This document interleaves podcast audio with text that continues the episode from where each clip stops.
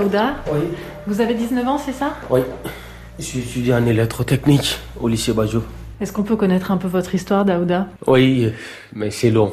C'est trop long. Vous êtes né en Guinée? Ouais. Je suis arrivé en France le 27 septembre 2017. Je suis passé par euh, le Mali, l'Algérie, Maroc et l'Espagne. Donc vous avez vécu euh, la traversée de la Méditerranée, euh, tout ça, tous ces dangers-là, vous les avez affrontés? Ouais, quand je euh, pense à tout ça, des fois, ça donne envie de pleurer des fois. Dans combien de foyers ou logements différents vous avez habité ces trois dernières années? Alors, neuf. Donc on comprend pourquoi vous êtes heureux de poser vos valises aujourd'hui. Ah oui. Ouais, aujourd'hui je me sens chez moi là.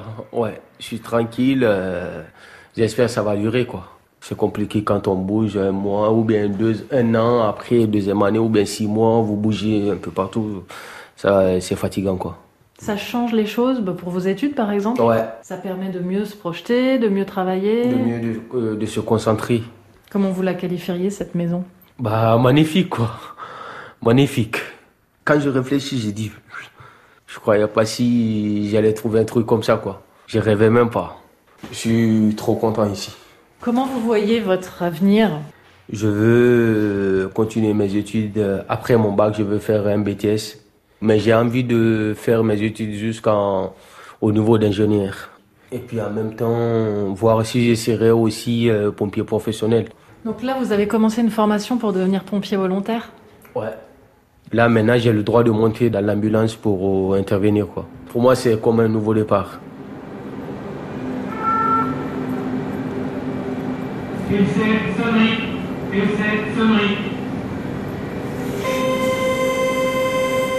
Là, je suis en train de euh, m'habiller. Parce qu'une fois à la caserne, euh, il faut s'habiller dans ta tenue. Je mets le pantalon. J'enlève les chaussettes civiles. C'est euh, un peu à l'armée. Ma grade, c'est sapeur. On dit sapeur. Parce que tout commence par ça. Et puis après sapeur, je serai caporal, caporal chef. Après, je grimpe jusqu'au bout là. C'est une manière d'aider euh, aussi les gens. J'ai toujours été aidé, hein. il y a les gens qui m'aident jusqu'à présent, depuis que je suis arrivé en France. Comme je ne peux pas aider les gens financièrement, pour moi aussi, euh, c'est une manière de contribuer. Quoi. Hop. Le chef il nous a dit de le retrouver dans la salle des cours. Donc, je suis le commandant Christophe Digirolamo, chef de centre du centre de secours principal de l'île Malus. Alors, est-ce qu'un profil comme celui de Daouda est fréquent? C'est pas un profil fréquent, hein, notamment par son, par son parcours personnel, par sa motivation, parce que c'est quelqu'un qui me pose beaucoup de questions, mais surtout qui me relance quand il voit que ça va pas assez vite, parce qu'on voit vraiment qu'il a envie de monter dans les camions. Porter cette tenue, pas que pour le prestige, c'est vraiment pour le don de soi, et ça, moi, c'est ce que je, je retiens quand je l'ai entendu la première fois et je l'ai rencontré. Et, euh, et c'est important de savoir qu'on a des équipiers aussi qui ont des valeurs, des valeurs à transmettre, et qui pourront tendre la main, mais tendre la main pas pour euh, demander quelque chose, mais pour transmettre. Daouda, vous, qu'est-ce que ça vous inspire d'être là, dans la caserne, avec l'uniforme de sapeur-pompier? Je sais pas, j'ai pas de mots euh, parce que je suis très très content d'être euh, parmi eux. Ne dis plus parmi eux, parmi nous. Parmi. euh, Tu fais partie maintenant de la, de la famille des sapeurs-pompiers et notamment des pompiers de l'île Malus. Tu peux le dire. Quand je me vois dans l'uniforme, ça me fait quelque chose. Ouais.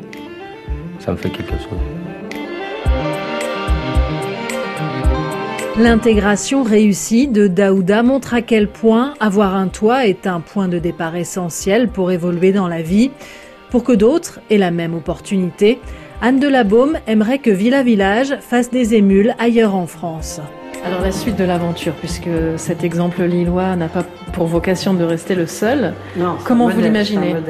Alors, comment je l'imagine? J'attends encore un an pour faire des propositions à des gens qui ont les moyens de le faire et pour qui la somme qui est gigantesque de 3 millions n'est pas chère pour une grosse charité. Voilà. Donc, vous allez prendre votre bâton de pèlerin et euh, vendre, entre guillemets, le concept. Je vais absolument euh, proposer le concept et insister avec mon insistance lourde. Et si je vois qu'ils mollissent euh, sur le fait de oui, mais c'est encore un truc dont on va s'occuper, je veux bien aussi leur vendre clairement. Donc, vous avez encore du travail devant vous. Oui. C'est pas du travail, c'est de l'enthousiasme à communiquer.